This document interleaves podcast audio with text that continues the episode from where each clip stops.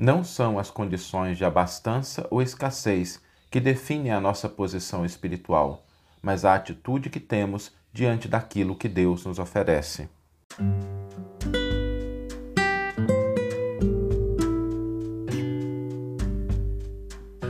Você está ouvindo o podcast O Evangelho por Emmanuel, um podcast dedicado à interpretação e ao estudo da Boa Nova de Jesus através da contribuição do benfeitor Emmanuel.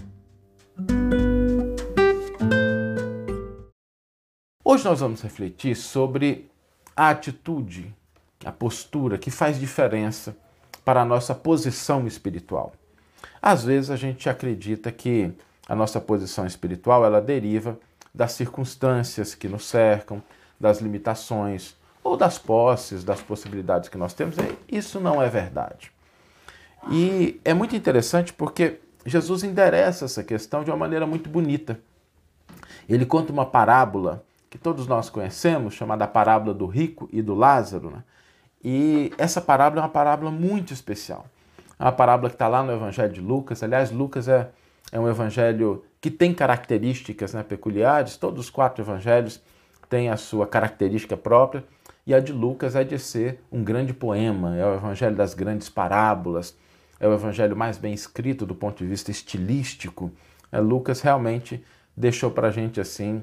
É, eu, eu costumo brincar que se o evangelho fosse um jardim, a flor mais perfumada seria o evangelho de Lucas, porque ele nos traz uma beleza, uma riqueza, muito grande e as parábolas realmente se destacam nesse evangelho.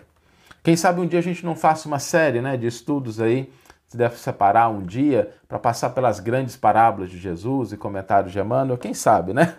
O pessoal achar a ideia interessante, deixa comentário aí que a gente pode programar isso um dia. E nessa parábola do rico e do Lázaro, existe um equívoco que às vezes a gente cai quando a gente está interpretando essa parábola, que é achar que a condição em que eles se encontram é que define a posição espiritual de cada um deles. E a gente se esquece que nessa parábola Jesus descreve a postura, a atitude deles diante das circunstâncias em que eles estavam inseridos. A gente às vezes vê, porque a gente vê lá o rico e Lázaro, né? E a gente conecta ali a riqueza e a escassez, a pobreza, e a, abastança, a doença e a saúde, mas não é isso. Aliás, tem até um detalhe quando a gente vê aqueles títulos né, nas nossas Bíblias, eles nos ajudam a entender, a achar uma determinada passagem, mas a gente precisa lembrar que os títulos não fazem parte dos textos originais, né? aquela parte que define ali o título de cada sessão. Então, não tem lá no texto original rico e Lázaro, parábola do rico e Lázaro, parábola do semeador, nada disso.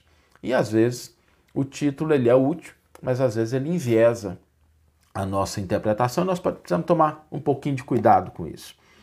Então, quando Jesus ele narra essa parábola, ele descreve a atitude de cada um. A atitude do rico é uma atitude de indiferença e de displicência. Ele tem recursos, ele tem possibilidades, mas ele se torna cego em relação àquele que está ali do lado e que ele poderia ajudar sem maiores contratempos, sem maiores problemas. Mas pela atitude de displicência e indiferença, ele se coloca numa posição espiritual que mais tarde vai se revelar como complicada. Lázaro, por sua vez, ali naquela situação de ter chagas, de ter problemas, de desejar uma situação melhor, ele exemplifica a humildade e a resignação. Não é a posição de conforto e não é a circunstância de escassez é a atitude. Porque o rico, ali da parábola, diante daquela posição de conforto, ele ignora, ele age com indiferença.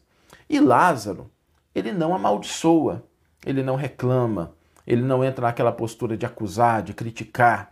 Aliás, tem uma outra passagem do Evangelho muito bonita que narra essa questão, que é exatamente o momento que Jesus está sendo crucificado e do lado dele, de cada lado, tem um ladrão e a postura deles define a posição espiritual que eles estarão em seguida. Então, a gente precisa lembrar sempre que é a atitude diante da vida. O que simplifica muito a nossa vida. Porque às vezes a gente pensa que o desenvolvimento espiritual, o aperfeiçoamento, o crescimento, às vezes pode parecer muito, muito complexo, mas é simples.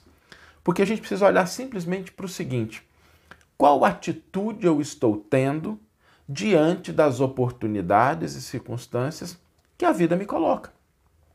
Nós sabemos que a vida é uma grande escola.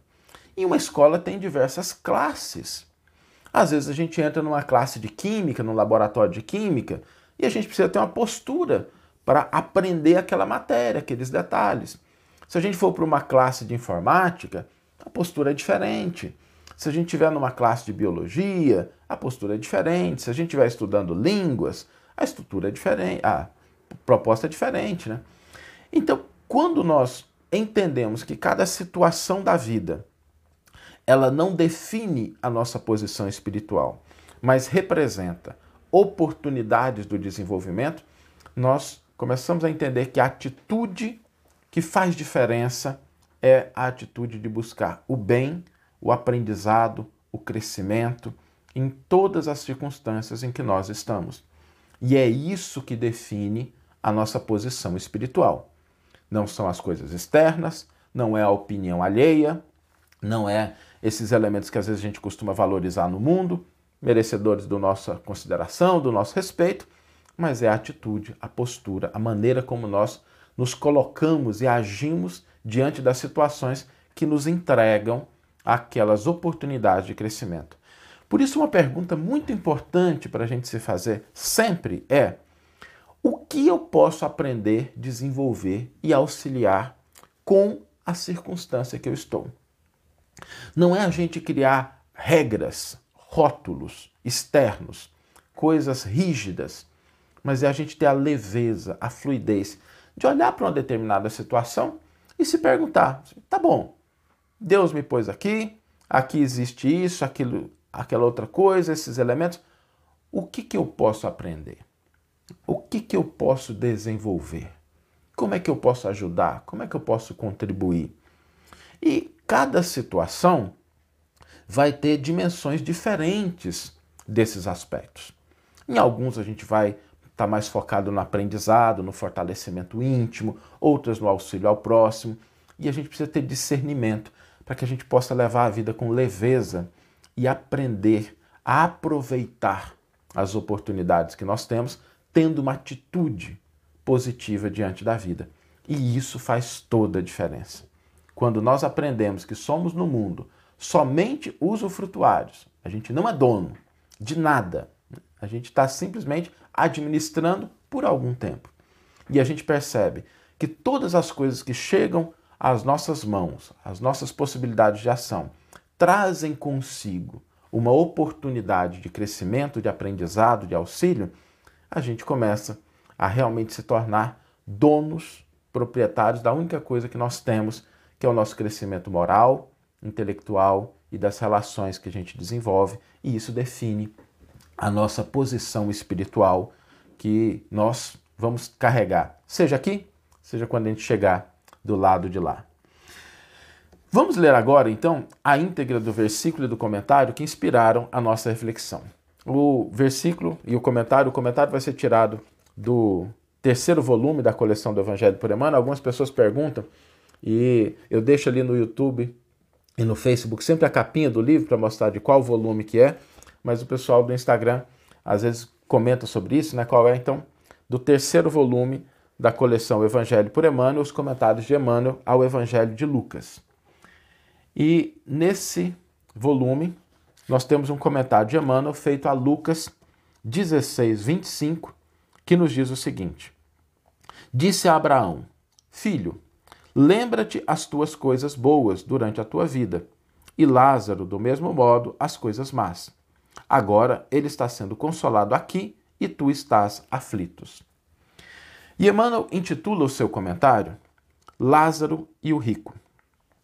Recordemos a lição de Jesus na parábola para que não lhe percamos a bênção do conteúdo. Não se ergueu Lázaro ao paraíso porque fosse pobre, nem desceu rico ao, nem desceu rico ao abismo da sombra porque houvesse granjeado a fortuna entre os homens. O primeiro elevou-se à glória de Abraão pela humildade com que se portou na provação recebida. Arrojou-se o segundo ao seio atormentado das trevas pela displicência com que usufruiu a posição e o dinheiro que o mundo lhe oferecia. Enquanto o rico se trajava de linho e púrpura, exibia Lázaro as chagas que lhe cobriam a carne. E enquanto o afortunado companheiro se banqueteava, feliz, sem lembrar-se do irmão desditoso que lhe visitava à porta, conformava-se Lázaro, sofredor, com o espinheiro de angústia que as circunstâncias lhe impunham à sensibilidade, incapaz de amaldiçoar o vizinho gozador, indiferente e surdo aos seus rogos. O problema, pois, do céu para Lázaro e da expiação para o rico é de simples atitude. Induziu-nos a meditar, induzindo-nos a meditar nas oportunidades de progresso e sublimação que o Senhor nos confere, para que o tempo amanhã não nos encontre categorizados à condição de réus em nós mesmos. Não nos esqueçamos ainda de que os dois, embora separados por desfiladeiros intransponíveis, na alegria celeste e no sofrimento infernal, podiam comunicar-se entre si, entendendo-se um com o outro. Não ouvides assim que, na abundância ou na carência, na mordomia ou na subalternidade, sempre somos depositários da confiança de Deus e que somente a nossa atitude para com a vida, cultivando o bem onde estivermos, determinará a nossa ascensão à luz e o nosso definitivo afastamento do mal. Que você tenha uma excelente manhã, uma excelente tarde ou uma excelente noite e que possamos nos encontrar no próximo episódio. Um grande abraço e até lá!